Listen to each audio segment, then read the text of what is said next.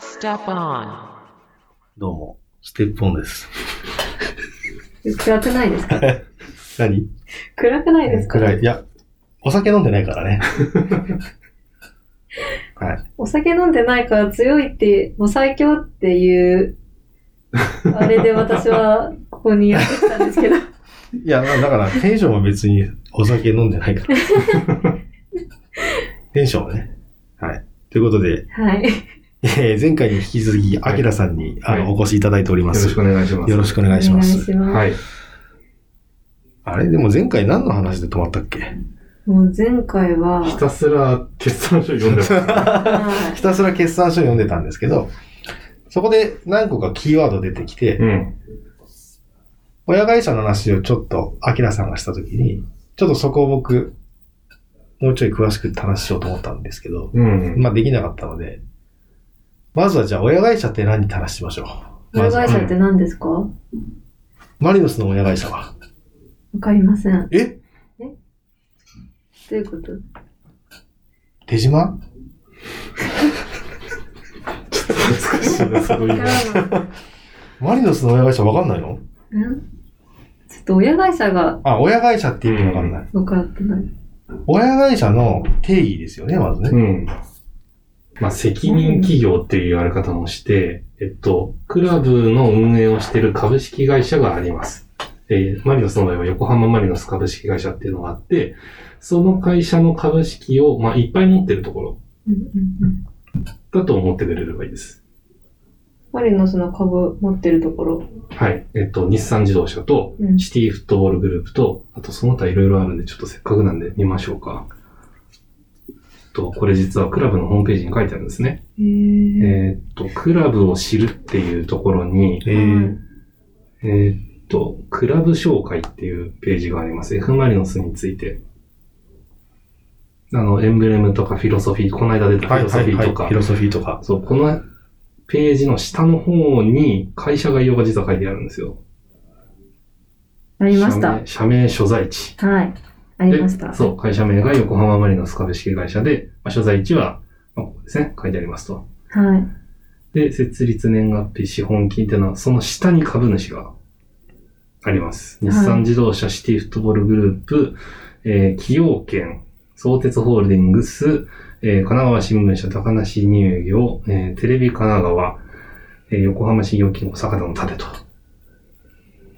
これは当然比率が高い方からかかるんですよね。うんそうですね。で、よく、あの、報道というか、まあ、あの、まあ、記事とかでも話題になるのが、シティフットボールグループはマリノスのおよそ20%の株式を持っています。でプラスでこの下に1、2、3、4、5、6、7社あるけど、うんうんまあ、それが、まあ、あの、いわゆる少数株主と言われるうんうん会社さんで、で、その少数株主の持ってる比率と、シティの20%よりも持ってるのが日産自動車うんになります。はい。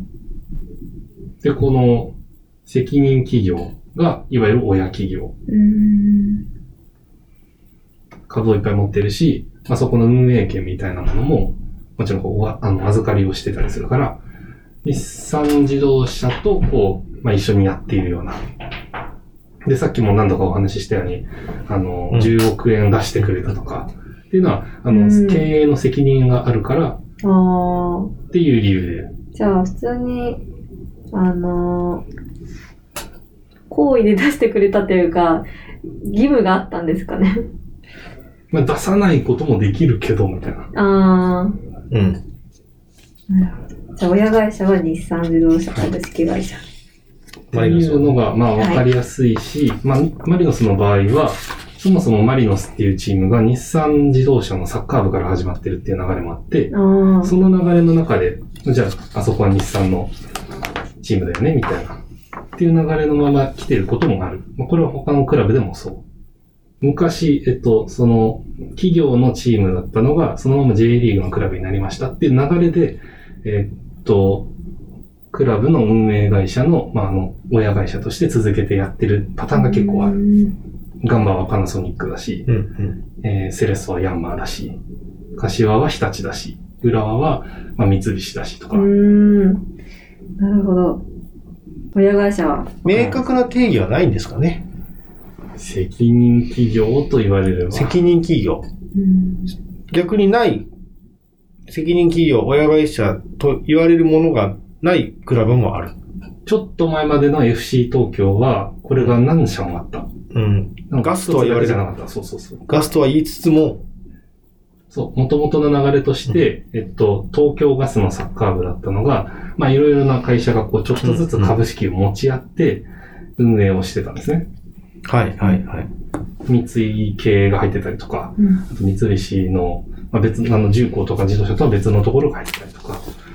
で、なんか、その中で、まあ、あの、 mixi も途中から入ってきて、うん、うん。で、今回大株主になりましたみたいな、そういうような変わり方もしていくことがあります。神戸だってもともとは楽天じゃなかったもんね。うん。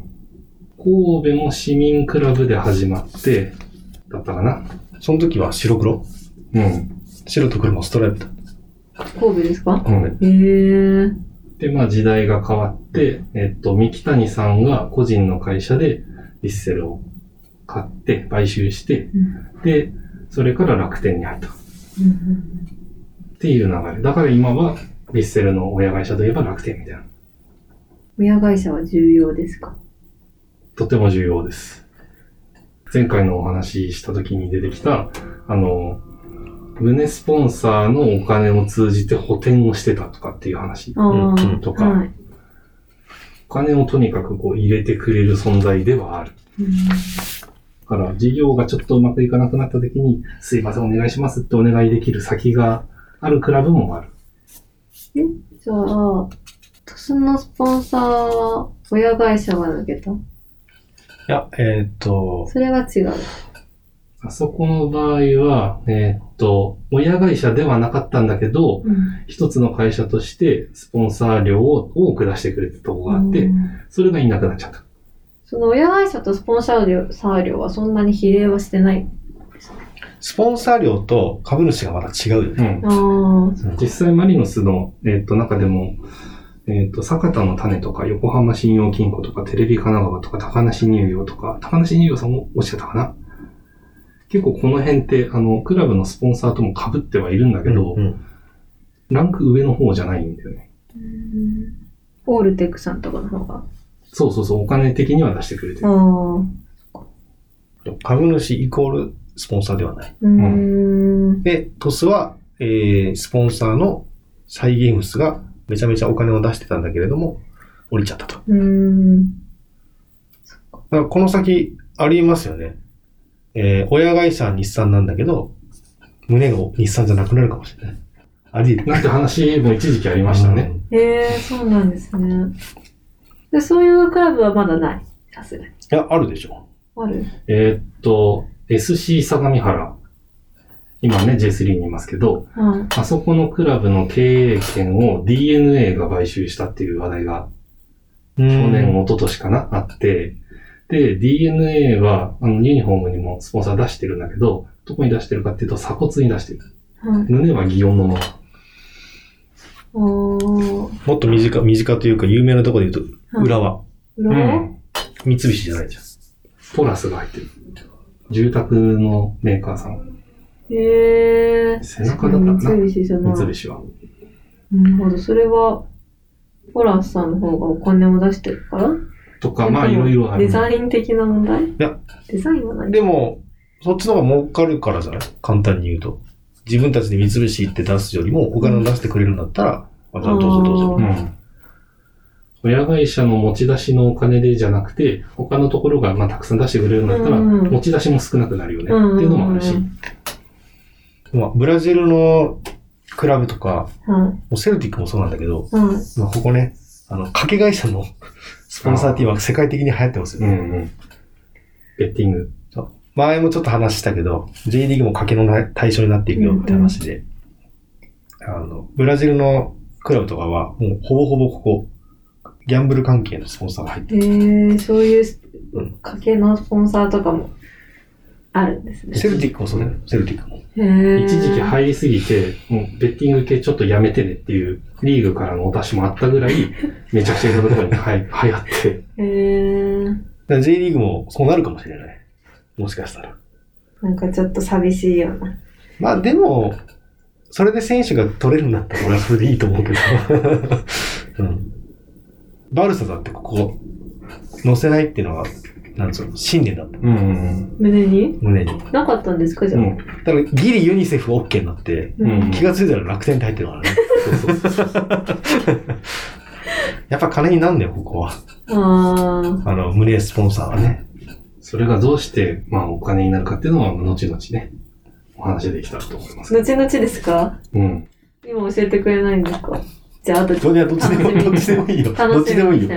そうで、はい親会社とプロ野球の違いのう話。ん、うん。あ、はい、すいません。あの、これが繋がってくる話で、あはい。の、プロ野球の、えっと、収益構造は、まあ、あの、そんなに変わらないサッカーと。おーまあ、前回見たような、うんこういう形の収入があって、みたいな。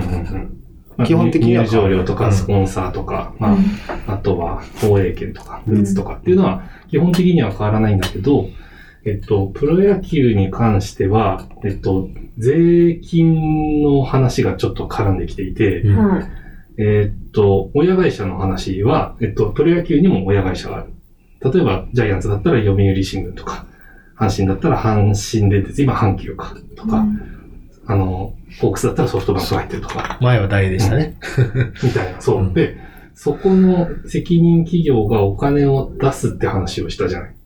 あの、クラブがちょっと苦しい時とか。うんうん。そのお金っていうのは、あの、日産自動車があの胸のスポンサーに乗せてみたいな話をさっきしたと思うんだけど、広告宣伝費なんだよね。うんそうすると、あの、税金の対象になる。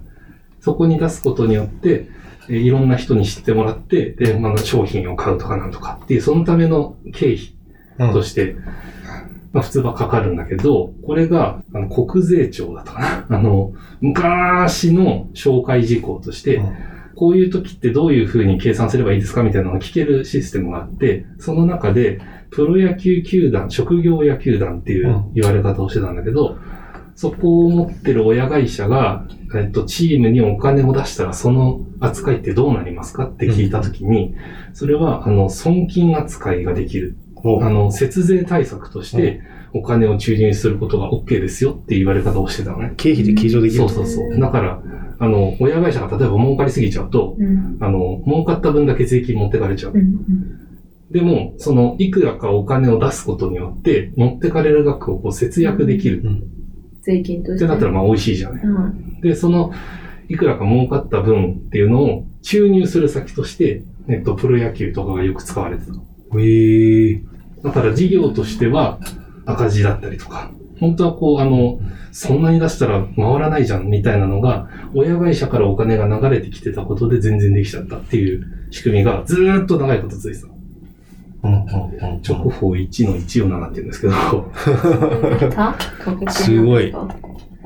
続いてる？今もこれ生きてる。直法1の147は、えっと、昭和29年8月10日の回答なので、えっと、昭和29年って、なまあ、なな何年だ？29たす25。えー、54、1954年。ということはもう70年近く前の話。70年以上前から、親会社が、あの、チームにお金を出すと、それは節税の対象になりましたっていうのはずーっと続いてて。うーん。それはでも産業の規模としてはでかくなってきますよね。そう。必然的に。うん。かけられるお金が当然増えるから、まあ、魅力もでき出てくるし、選手の年俸も上がるし、みたいな。で、なんでそれはプロ野球のみで J リーグには？そこがポイントだったんですよ。そう。あの、この直法1の147の聞き方は職業野球団。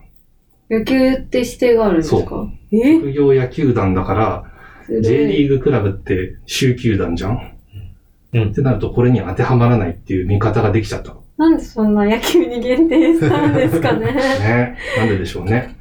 うで、これのゲームチェンジャーになったのが実はコロナ禍だった。えー、あの、2020年ね、どこのはいこうクラブが苦しくなっちゃった時に、J リーグの木村さんっていう人がいて、もともと岡山で社長をしてた人なんだけど、その人が、あの、このコロナ禍だし、各チーム苦しいですと。したら、あの、親会社があるクラブもあるし、そこからの援助で何とかやっていけるクラブもあるんですよねっていう話の流れで、この職業野球団に対してのこの扱い。これって野球団ってことはプロスポーツチームですよねっていう話をして、うん。じゃあ、あの、まあ、サッカーとか、うん。あるいはバスケとか、うん。まあ、その他いろいろね、あの、ありますけど、うん。そういうのも、こう、あの、スポーツっていう区切りで見たら同じじゃないですかっていう紹介をして、うん。それで国税庁の方から、そうですねっていう、うん。そう捉えてもえええ、それ結構でかくないですか？そうなんです。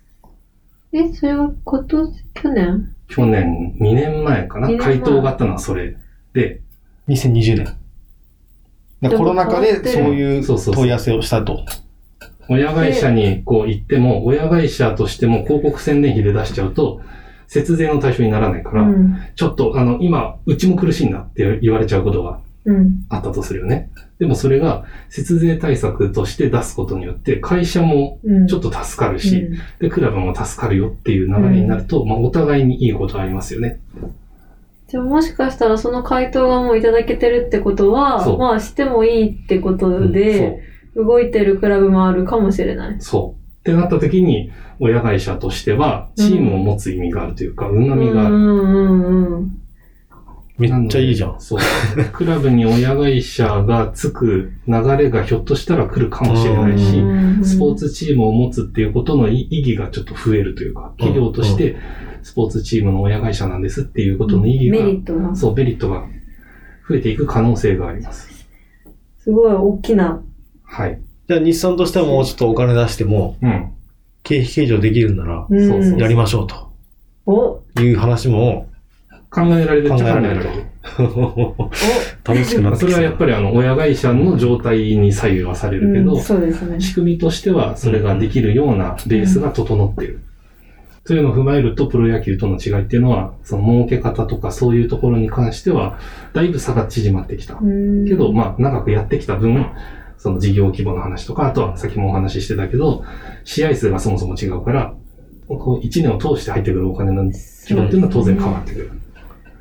そう、年俸が全然違うもんうね。うんん。選手のね。そうパッと見てわかるところの違いは、まあ、今もあるけど、それ以外のところはだいぶ差が埋まってきてる気がします。この親会社っていう考え方って海外、ヨーロッパとかはどうなんでしょう？シティとかは、ユナイテッドだと、うん。あの、グレイザー一家、うん。アメリカのね、シティもあの、CFG とはなってるけど、あれもアブダビのあ、王様がそうですね。持ってるし、あとリバプールもね、あの、フェンウェイスポーツグループって言って、うあの、レッドソックスとか持ってる。はいはいはい。で。チェルシーもそうか。うん。アブラ、アブラモビッチ彼の場合はオーナーとしてうん。持ってるか。すげえ。あとは最近あの CFG みたいなこう横のつながりを作るはい。のが、あの、ヨーロッパとかですごい流行り始めてて、レッドブルもそうですそうそうそうそう。っていう意味では、まあ、親会社というか、オーナーシップっていうのはうん、全然昔からある話かな。いいなたくさんお金使えるようになってほしい。でもちょっと、なんか、これから先どうなるか楽しみですね。えでもさ、お金使えるようになるとさ、はい。海外に行く旨味も少し消えるんじゃないの？うーん。で選手ってお金もらうためにでも海外に行ってるわけじゃないですよね。ーどちらかというと、自分の価値を上げるためのが近いかな。挑戦みたいな。んでしょうね。例えば、うんごめんなさいや、アドとかって、はい。給料上がってんのかなとか。うん。うーん。わかんないですよね、そのそのあたりはね。ただまあ、現うん状、クラブの規模が大きいのはヨーロッパっていうのはまあ、そりゃそうで、うん。そこにいる選手がまあ、世界でもこう、トップクラスの選手が集まってくるっていうのはそうですけど、J リーグ始めたての頃って世界的なプレイヤーが多かったうん、めっちゃ多かったですね。ね。うん。そうなんあですか？れは当時、あの、ジーコとか、まあマリノスだと、えーディアスとか、あとは、メディナ・ベージョ、そうそうサリナス。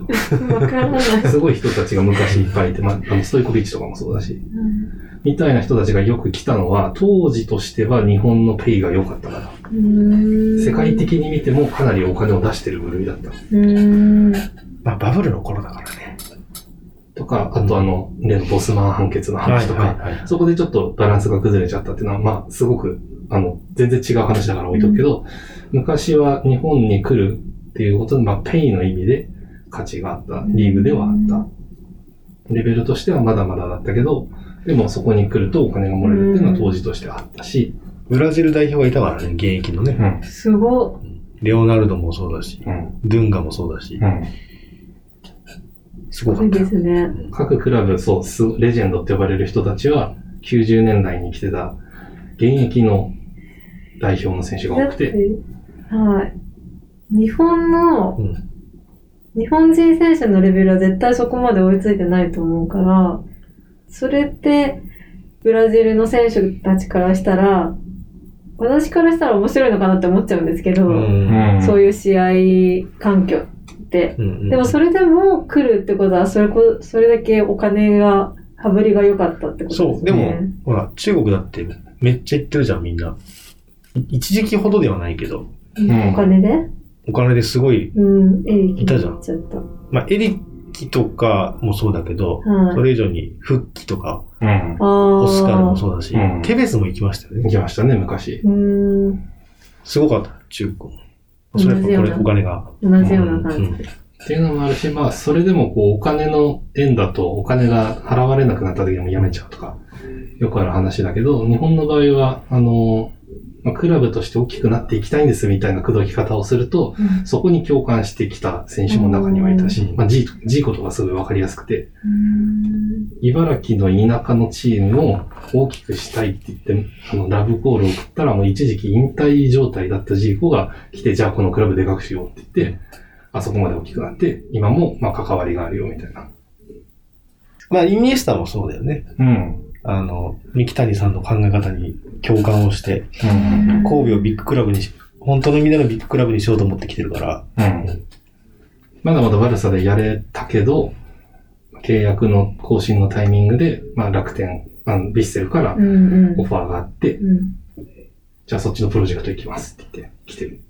みたいなパターンもある。うんだからもうちょっと企業からお金が流れてくるんであれば、そういう選手はまたうん。コロナが終わればね。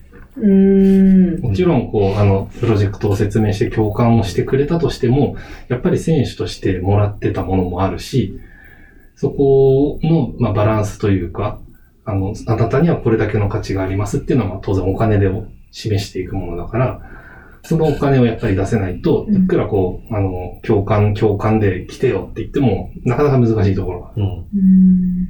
確かに。っていうのは今、まあ、お金がまだまだこれから、なんていうのかな、使える幅が広がっていく J リーグと、うん。もうすでにめちゃくちゃいっぱい使えるヨーロッパのクラブじゃそこは差がある。うーん。なるほど。し、使えるお金がたくさんあると、呼べる選手も当然たくさんうん。いるし、うん。レベルの高い選手にも声をかけられるし、うん。ってなると、そのレベルの高い環境に自分が行くことで、そこに追いつき追い越せっていうので、あの、海外に挑戦する選手が多い。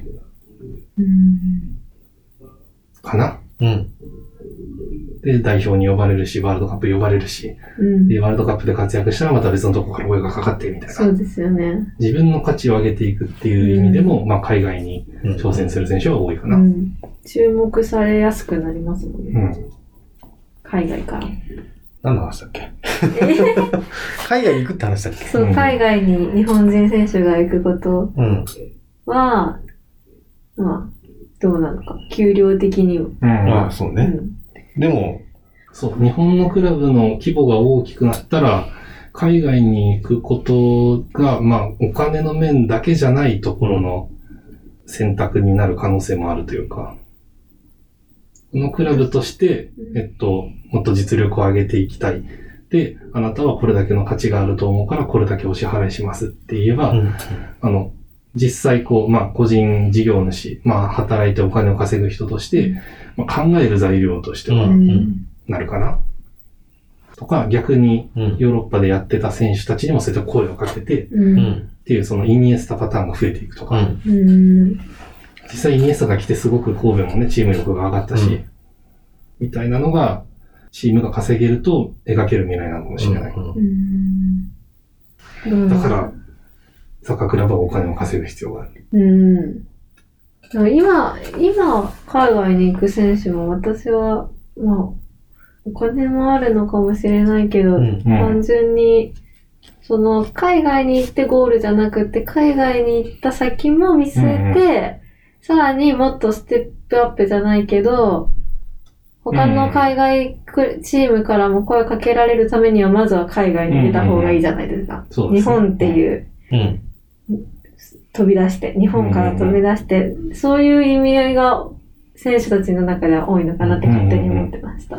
確かにヨーロッパで近い者同士でいた方が、まあ、みすぐ近くにいるから声もかけやすいし、うん。実際に見に行きやすいって点もあって、まあ、そこでこうヨーロッパに行くっていう選択は確かにあったけど、うん。最近はそのスカウトの情報のやつが世界中に広がってて、しかもそれをサービスとして提供してる会社があって、そこに入ると、例えば日本にいながら、あの、まあ、ヨーロッパの選手、しかも一部じゃなくて二部の選手のプレーとかを見れるみたいな、Y スカウトっていうシステムが、あのサービスがあるんだけど、入ろうと思ったら入れるよ。うん、誰でも入れるんですか？それ、多分めっちゃ金かかるけどね。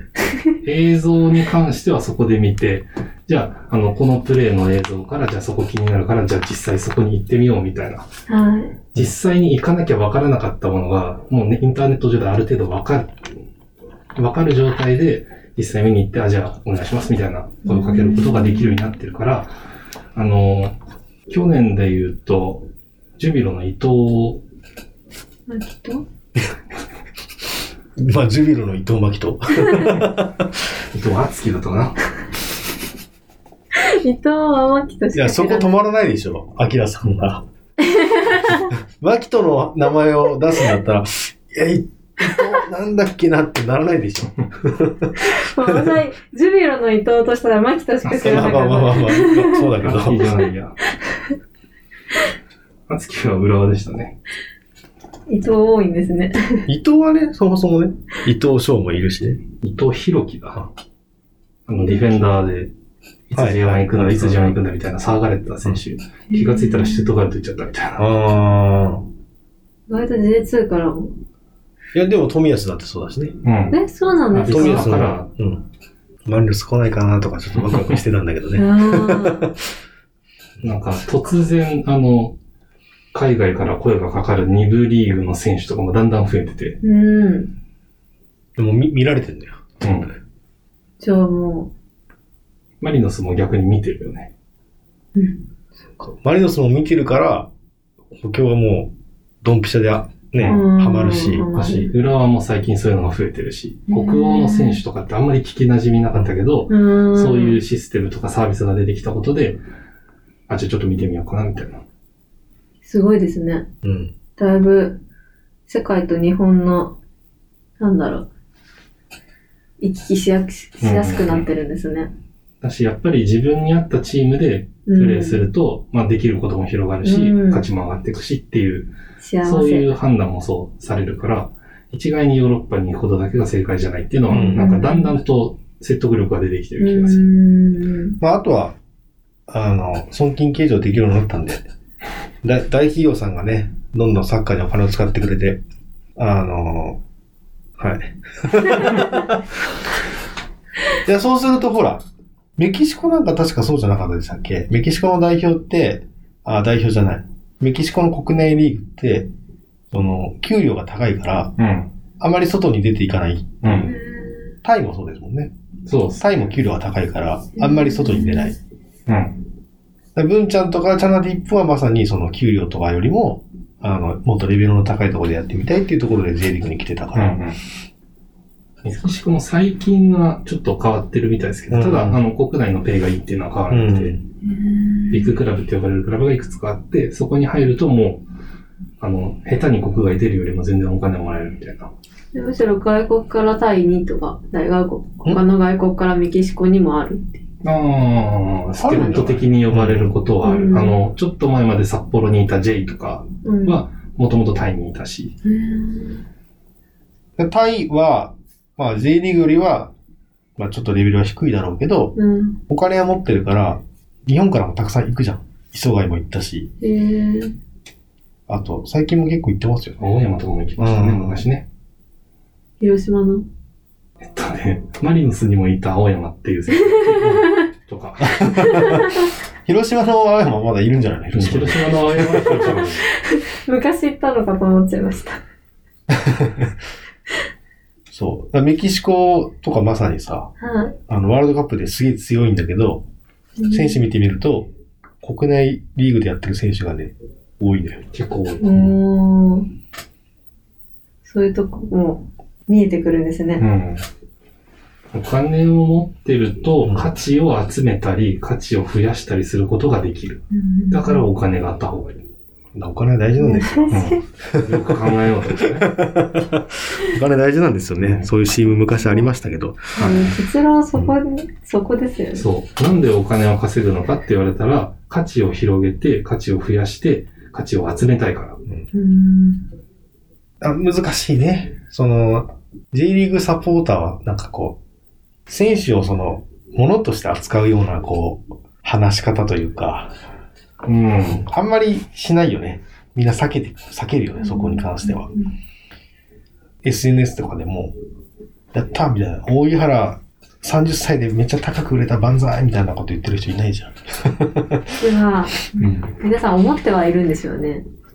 今は思ってるんじゃないですか？多う。分。うんーん。ま一昔前だったら裏切り者じゃないけど、そういう扱いを受けるかもしれなあ、い。うーん。でもなんかちょっうと、ん。選手に対しても、あんまりそういう風に言っちゃうと、ちょっともう、なんか申し訳なさがあるっていうか。うん。意外と選手の方がドライだよ。そう多分。選手とししてはドライで、まあ、ある意味こう、プロ選手としては当たり前のことって思ってたから、うん。じゃあ次のところでも頑張りますみたいな。うん。えっと、それだけかよみたいな、こう、ファンからのあの熱量と差があって、あそこでこじれちゃったことも中にはあるかもしれない。ん。だって木田さんなんか特別だよ、あんなの。本当に あんな選手いないよっていう。そうですよね。そうその点、最近のマリノスは対談する選手とかも、一人一人でコメントをちゃんと出すし、なかったんですか、今まで。あったけど、あんなに熱量は入ってなあかった。ーうん。だし、それだけこう、あの、一人の選手としてパニノスっていうクラブが好きですっていうのをちゃんと言ってくれてるから、うん。だからこちらは今までありがとねっていう関係性ができてきてる。送り出せる。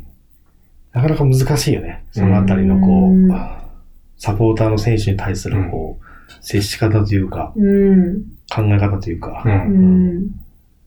大井原なんか絶対ブーイングされないじゃん。もう。絶対ブーイングされないじゃん。まあコロナが終わってたとしてね。うん。でも斎藤学は絶対されるからね。ちょっといろいろね、経緯がありましたから。そうですね。でも、そう、冷静になって考えてみると、そう、あの、海外に行きたいっていう思いを持つのは、まあ、プロ選手としてはうんある話ではあるし、うん。実際はそうね、の話したね。うん。マリノスサポーターもそこにこう、あじゃあ、まあ、そこまで言うならっていうんで、こう、あの、応援に肩を入れてたというか、熱を入れてたところもあるし、乾はそれで切られちゃったっていうね。はい。うん。踏み台みたいな。そう。でも今は時代が変わってるんで、うん。西村拓真も、ジョエルも、それを前提としてきてると。うんはい。まあそれをサポーターも受け入れられる、受け入れられるようになってきたっていうところですよね。まあだからそれでも、J リーグが今よりもお金使えるようになれば、変わってくるかもしれないですねっていう。そうですそうね。いう意味で DAZN でかいですよね。でかいんですよ、本当は。 DAZN はでかいよ。あんだけ金払ってくれる会社？う。うんん。今までなかったからね。うんスカパー時代と比べると放映権の話はすごく変わってる。値上がりしちゃったけど、あれはコロナ？なんでしょうね。そこはわかんないですね。今、クラブから買うとまだ安いんでしたっけ？まだまだ安いです。買いました。嘘で買った。やべえと思って買った。でも、まあ、もしかしたら、あの、後々差額請求されたりするのかなとかしないでしょんすけどまあまあいいんじゃないかな。うん権利でもう買っちゃってるし。うん。それは大丈夫だと思う。大丈夫だと思うけどね。でもなんか、あれだけバンと値上げをしても、うん。まあ、2000円 ?1990 とかでしたよね。もともと。うん2000円いかないぐらい。から、まあ、1000円アップくらいですよね。うん。うん。そう、しまあ1000円ぐらい。月々ね。うん。ちょっと値上がりしたなっていう印象でしたけど、うんうん。でも、なんか、 DAZN ってライバルいないじゃないですか。そうん。だから、なんだかんだでみんなまた DAZN を利用するし、うんううんん。そこは、やっぱライバルがいないのは強いなと思って。まあ、そもそもあのボリュームで2000円ってのが安いだよね。あーみんな 他のスポーツも一緒に。にあって2000円だから今。だから海外サッカーとかをすごく見る方とかはうん。もう全然安いって思うけど、うん。なんか、まあ私たちはまだマリノスとうかん。J リーグを見るじゃないですか。でもなんかそれよりもなんかもっと時々見ようかなくらいの人からしたうん。らちょっと高く感じちゃうのかなって思ったり、それでも1試合のチケットぐらいだしなって思っちゃう。あ1試合だいたい3000円ぐらい払ってスタジアム行ってるしなって思っちゃう。ーなんかその今まで2000円だったのがそのうん3000円っていうその上がり方うがちょっと、なんだろう、うってなるのかなうってん思ってましそれもわかる。た。うん。あとは、そう、もう俺この話ばっかりだけどさ、はい。ギャンブルになったら、うん。それこそもっとビジネスとしての規模は大きくなりますよね。うん。まあ、賭ける対象に、まあ、仮になったとしたら、そこの試合を見るために DAZN に入らなきゃいけないっていう状態になるから、まあ、現地に行かえなくてもかけられるってことですか、ーかけられてる。だって競馬がそうじゃん。ああでも競馬好きな人はグリーンチャンネルっていう競馬を一 一日中やってるチャンネルに入るのよう。ん。そうなんですね。入るのよ。そこで見て、あもしかしたらこの馬はああいうところに強いかもしれないみたいな、うんそういうのを研究するああ。意味で見るとか。で、日本人ってすごいのよ。データ分析大好きなの、実は。ああ、性格的に？うん。あの、競馬新聞もあんなに情報量入ってるものって海外にないのよ。うん見。たことないですわかんないですけどね。また競馬の話するんだけど。まあそれは俺が競馬を好きなんだからだけど、うんそうなると、JRA ってね、もうそこも商売にしてるわけよ。うんデータを売ってんの。うんうん。今ほら、オプタとかでさ、まあただで見れるデータあるじゃない。へああいうのを月額2000で売ってるのよ。うんうんうん完璧なデータを。馬は？馬はね、はいその JRA がね。サッカーもそうなったらすっげえ面白いなと思って。面白いななんですか？なんか、払いたくないなじゃなくて。いや、もう何でも見れるんだよ。そのデータベース買ってしまえば。うん。どの辺でフリーキック蹴ったらどうなるみたいなデータああ、が取れたりとか。そういうデータを見れるってことうん。要は、馬券じゃないけど、うんその、サッカーが賭けの対象になるわけじゃん。はい。そうすると、その予想ファクターを日本人はめちゃくちゃ欲しがるわけよ。うーん。うん。これとこれとこれがあるから、ひょっとしたらこうなるかなみたいなのを考えたいね。そう。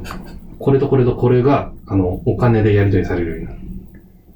情報が。うんで今は誰もつけてないし、まあ見ようとしたらソファスコアみたいなのがあるけど、うんあれよりももっと精度が高くて、情報量も多いものを多分有料で売り出すと思 家計の対象になったとしたらう。ね。そう。ただまたそこでもさ、J リーグが儲かるから、お金を使えるじゃん。うん賞金に還元できるし。うん。で、また、こう、あの、価値の高い選手を呼んできたり、そう。みたいな。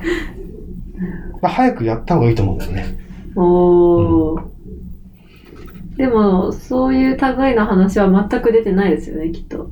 いや、出てる。出た出た。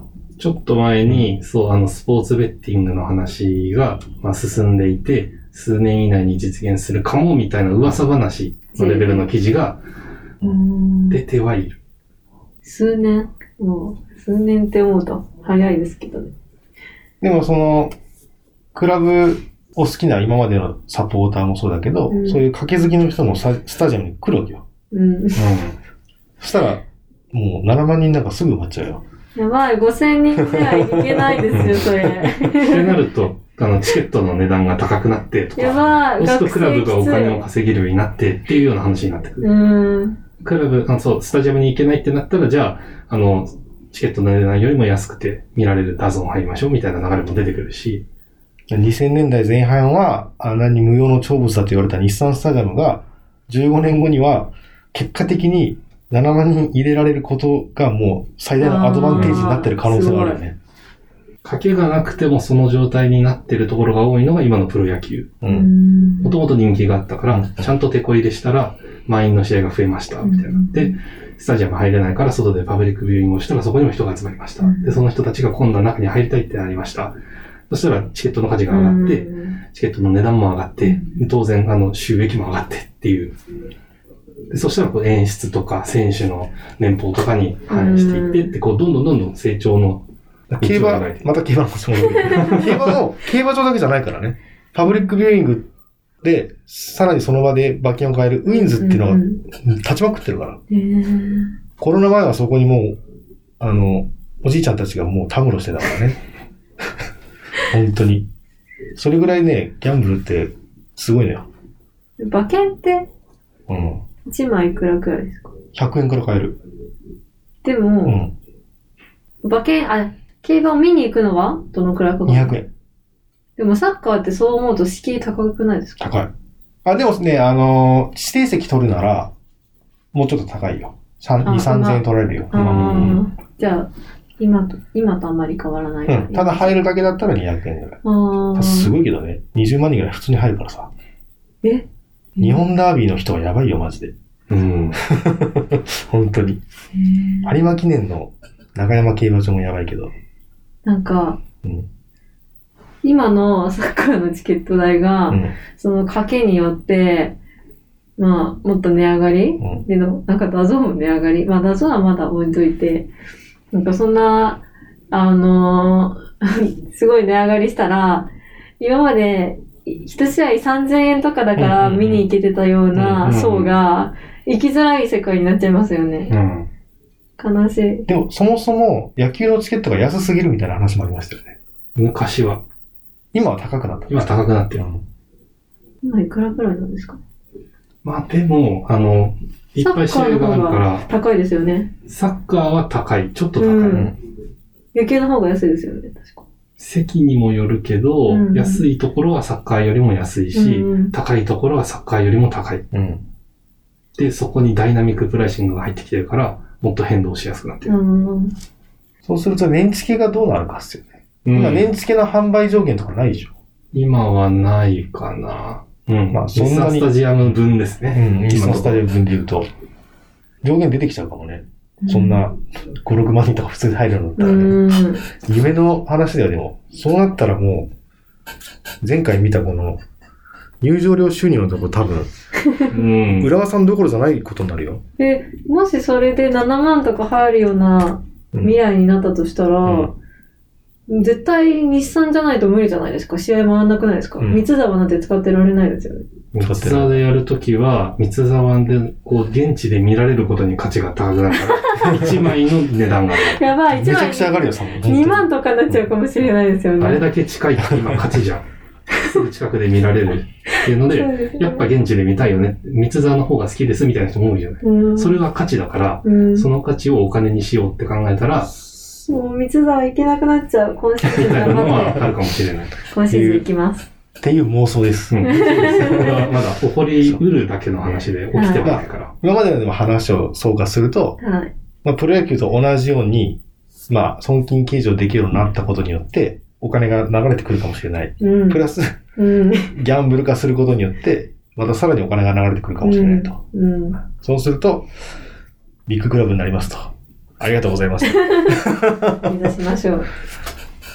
前回ほら、前回？前々回ぐらいか。ギャンブルになるのはちょっと、みたいな。えー今もち最初、いや、今も思ってる。はい。うん。どうなんだろうね、そこはね。選手からしたらそれどう思うんだろうとも思うし、なんか、まあ、変なおじいちゃんも増えると思うよ。うん。あの、なんとかしねえみたいなこと言うおじいちゃんも増えると思うよ。あの、マリのその公式のツイッターに、あの、リプで言ってくるようなおじいちゃんも増えるかもしれない。あの、スタジアムでもさ、あ、スタジアムでも。もうさ、えー、競馬よく見に行くから、はい、言ってますか？させさせとか、下手くそとか、おじいちゃんめっちゃ元気だからね。うん。そういうのは増えるかもね、確かにね。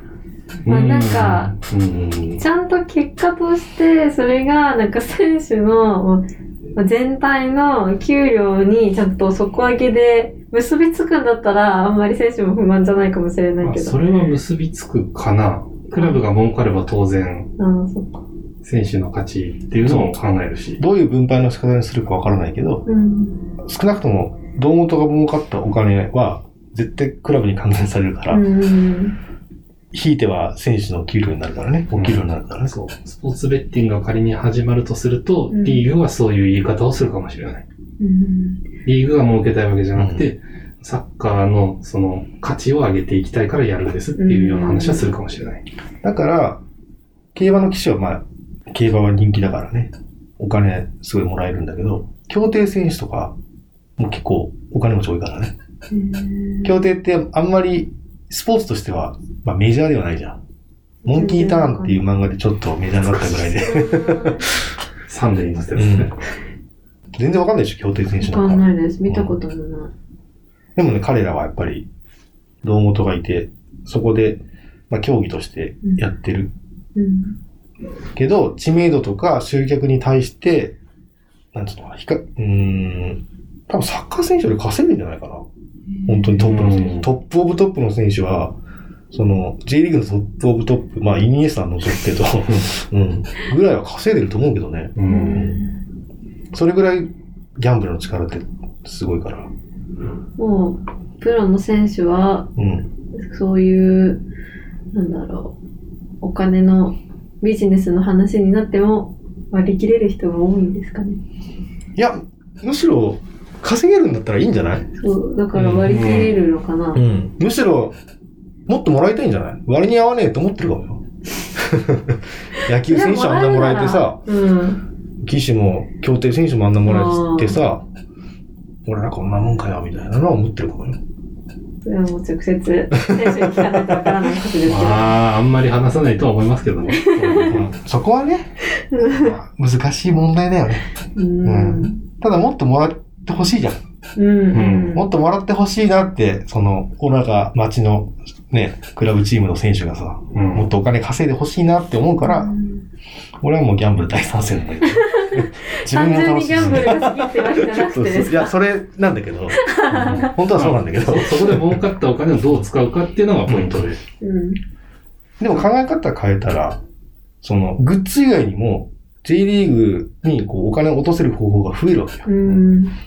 うん。しかも儲かるかもしれないっていうね。現状のトトもね、今のトトくじやってるけど、あれの収益は、スタジアムを建てる時のお金になったりとか、あと芝生を広げる時の事業に使われたりとか、ちゃんとスポーツに還元する形で、あの、儲かったお金っていうのは使ってる。うん。うんうん、っていうちゃんと建前があるから、うんあの、トトっていうのは成立をしてる。あれはそう、宝くじだからね。うん。うん。そもそも宝くじとギャンブルも若干違う。胴元の取り分が宝くじの方がでかいの。ドリブン。うん。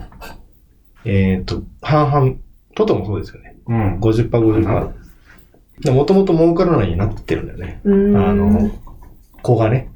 しかもくじだから予想できないじゃん。運ですようね。ん。うん。まあナンバーズがあれ予想できる範囲なのかっていうとまたそれはあれなんだけど、競馬って一応胴元の取り分って20%から25%なのよ。あとの75%、80%はもうお客さんに還元してるのね。うん。そこはまあくじと、うん、まあギャンブルの違いかな。うん。でもトトよりは当たりやすいと思うよ。やらないですよね。でもやるでしょ。マリノスが優勝してさ、お金も儲かるんだよ。いやー、やるかなやらないと思いますけどね。あんま好きじゃないそういうのは。好きじゃないし、好宝くじも好きじゃない？きじゃないし、もし彼氏が好きだったら嫌です。多分そもそも付き合わないあ、なるほどね。です。はい。うん。逆に競馬をかける対象じゃなくて、一つのコンテンツとして見てる人ってどれぐらいいるんですか、ね？めっちゃ多いよ。多いんですか？かけないけど好きで見てるみたいな。うんそれは JRA も頑張ったから、うん。競馬はもう完全にあの、タバコ吸ってるおじさんが叫ぶコンテンツからはもう完全に抜け出せてます。へー。馬ファン、騎手ファンうん。みたいなのもめっちゃ多いよ。もうそうなってから20年ぐらい経つんじゃない？うん。あれは JRA がやっぱりうまい。コンテンツとしてどう成長させていくかってことですよね。そう。で、そういう騎手推しだったり馬推しっていう人は、もう単勝を買うわけよ、100円の。うん。それだけ。だからお金儲けとかじゃなくて単純に応援として100円買います。うん。その推し、推しの機種。そうそうそうそう。だ推しの機種が100円で買い続けてたらさ、いつかはその、大穴が来るわけよ。うーん。ただ応援で買い続けてたものが気がついたら1万円とか2万円になってたらさ、それはそれで嬉しいじゃん。うんうんそれぐらいのハマり方しかしてない人ってたくさんいるよ。私もこの間、うん数日前にテレビで、うん。あの、やってたんです。騎手の、選手の番組が。で、あの、池谷選手、騎手っていう、なんか、ゆ芸能人の息子さんで、すごい若手で、川崎系、ああ、はいはいはいはいであ。地方競馬ね。うん。川崎競馬ね。はい。あのー今、すごい登っ、なんかうんうん調子のいい選手らしいんですけど、うんなんかすごい応援グッズみたいなの、うんうん本当にサッカーの、なんか、タオマフみたいな名前のやつとか、うんうちわとか、うんなんかなんなら、あのーマリノスもありますけど、こういうアクセサリーとかも、んそういう機種のうん。グッズが売ってるらしくて、ええそう、なんか、そういうグッズとかも、なんか競馬もサッカーみたいなんだなって思って、あ、一緒一緒。見てら、ました。女性多いよ、本当に。うーん。やっぱまあギャンブルである以上お金が集まりやすいってのはありますけど、まうん。あそのコンテンツをどうするかですよね。うん。ただのお金儲けの道具ですじゃなくて、うんうん一個のコンテンツとして魅力のあるものなんですようんっていう風に持っていけるかどうかうん。っていうのはすごく大事ですそうね。。だから、競馬とか競艇ってもともとそっちから入ってるのに、うんうんもうちゃんとコンテンツとして売れ始めてるわけよ。馬女とかってことも一時期流行ったと思うんだけど、うん。馬女っていうのはまあ、要は、カープ女子みたいなもんね。いるんだよ、本当にだから。へー。周りにはあまりないけど、まあ、値段とちょっと高いですかね。若い、若い人は少ないんじゃないですか？そんなことないよ。学生とかもいるんですかね？学生多いね、府中とかえ？ね。そうなんですか？多い多い、全然若い人多いよ。へ大学生っぽい人たくさんいるよ。ー。えー。ヨーロッパとか行くと貴族のそね、社交場にもなってるし、う。だからね、その、ヨーロッパの人から見ると、うん。ウィンズ浅草っていうのが、なんかすごい面白いらしくて、うん。ウィンズ浅草今行ったことないですよね。ないよね。ないですね。面白いのよ、ウィンズ浅草って。その浅草だけがですか？ん浅草が？そう、ウィンズの中でも、あの、浅草ってうん。すごいのよ。何がすごいかっていうと、さっき言ったこう、死ねとか、その、いうおじいちゃんはい。で、タバコが吸って、はいで、昼間からベロベロに酔っ払ってるおじいちゃん。で、競馬新聞片手に、もう、うおーって怒鳴ってるおじいちゃんがたくさんいるわけよ。で、その、ほんのそのメッカがもう、ウィンザー浅草なの。えー、やばい、マジで。今はちょっとコロナでどうなってるか知らないけど、ウィンザー浅草にね、何回か行ったんだけど、そのはい。時に、その、おじいちゃんが、ワンカップ飲みながら、新聞見てるのよね。はい。それをヨーロッパから来た観観光客の方が、すごいなんか、一眼レフのカメラで写真撮ってたの。まあ、面白いって、ななんか。多分、うん。本当に貴族のスポーツだから、うん。うん。ヨーロッパでは。ああ。全然違うじゃん。日本って庶民の掛け事じゃん、うん競馬って。多分、衝撃、衝撃というか、その、ギャップがね、うんうんうん。えー、ベッカなんですね。やばいよ結局、栗浜の話してないんだけど。栗浜の話ね。まあ、栗浜の話は、あの、まあ、純粋に練習場一個に固められるっていうのは、まあ、マリノスタウンの時と一緒だけど、それはすごく利点があるよね。こういちいち移動しなくていいとか。うん。あとは、あの、栗浜も、えっと、横須賀市の持ち物だけど、マリノスに優先的に貸してうん。くれる内容になってて、だから、あの、クラブハウスの内容、あの、そそこにもクラブハウスが立つんだけど、練習するためのトレーニングの機器とか、うんまあそういうような置き方みたいなのはだいぶマリノスが入ってやれるようになってるみたいで、それが今年の10月にできる予定。うんうんうん行こう。となると、うん。コロナ落ち着いてたら行きましょそう、選手のコンディションがね、整うし、やれることも増えるから、それはそれは、う。今、だから環境としてはあんまり良くないのよ。うんいろんなとこ移動してやってるから、うんその分当然移動するにもお金がかかってるし、栗浜は、あの、マリノスタウンに比べたらちょっと小さい。どのいう感じでってもう出てるんですか？フルピッチが一面少なくて、うん。で、あとは、えーっと、まあ、観覧席みたいなのもだいぶちっちゃくはなるけど、ある。まあ、そもそも練習する場所だから、う、うんんそうですよね。うん。練習場。マリノスタウンがすごすぎたっていうう話。ん場所もすごかったし。うん。ちょっと遠いけどね、横浜からは。そう。で、栗浜に関しては、一応20年は優先で使える契約になってます。だから、ここで20年頑張って、もう独自の自前のクラブハウスを建てられるように。なれば最高ですよね。そしたら固定資産も増える。まあそういうことになりますね。だし、まあ、やっぱこう、あの、借り物よりは自分で持ってた方がっていうのも、そうです。まあ、物によってはあるうから。ん。わかった。じゃあちょっと、まあお金を使えるようになるためには、今の調子で頑張ってくださいっていうのと、うん。年付け買いましょうっていうのと、うん。ユニフォームは1枚買おうね。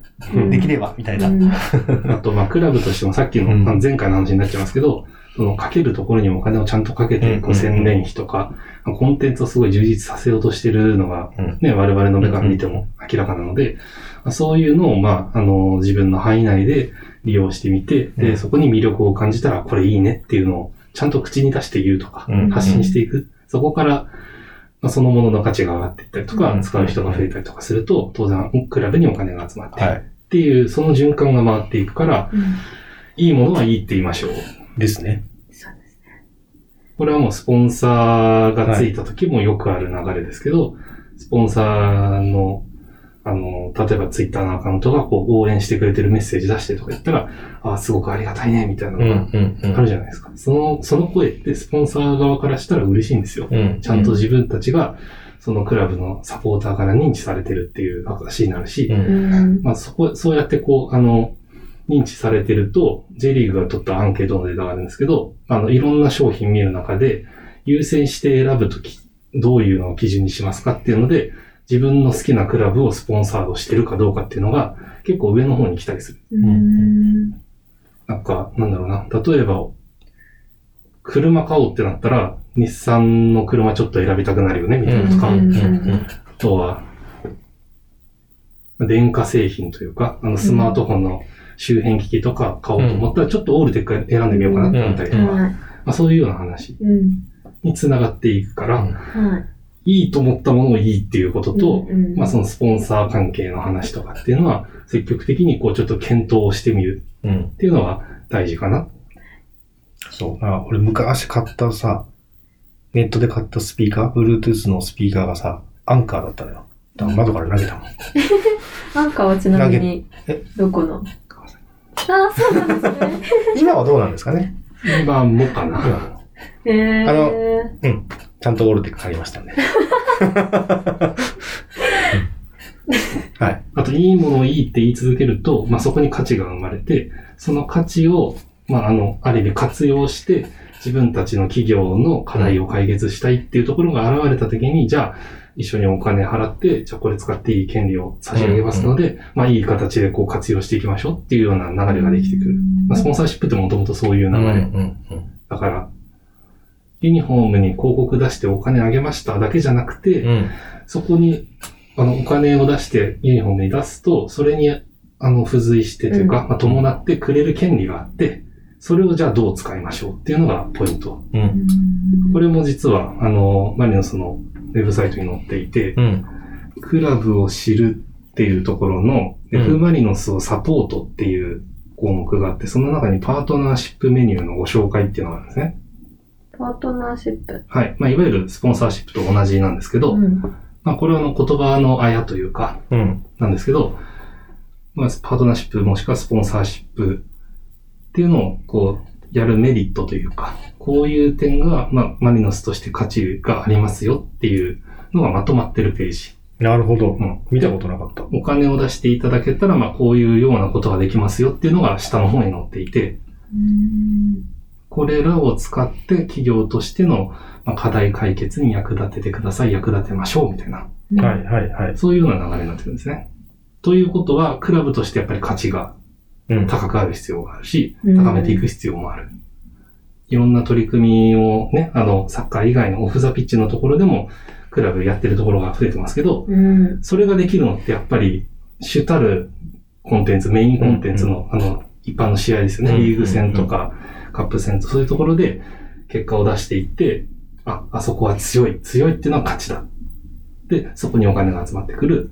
で、お金が集まってきたら、それをじゃあ、周りのところでもこう価値を広めていきましょうっていうのにこう使っていく。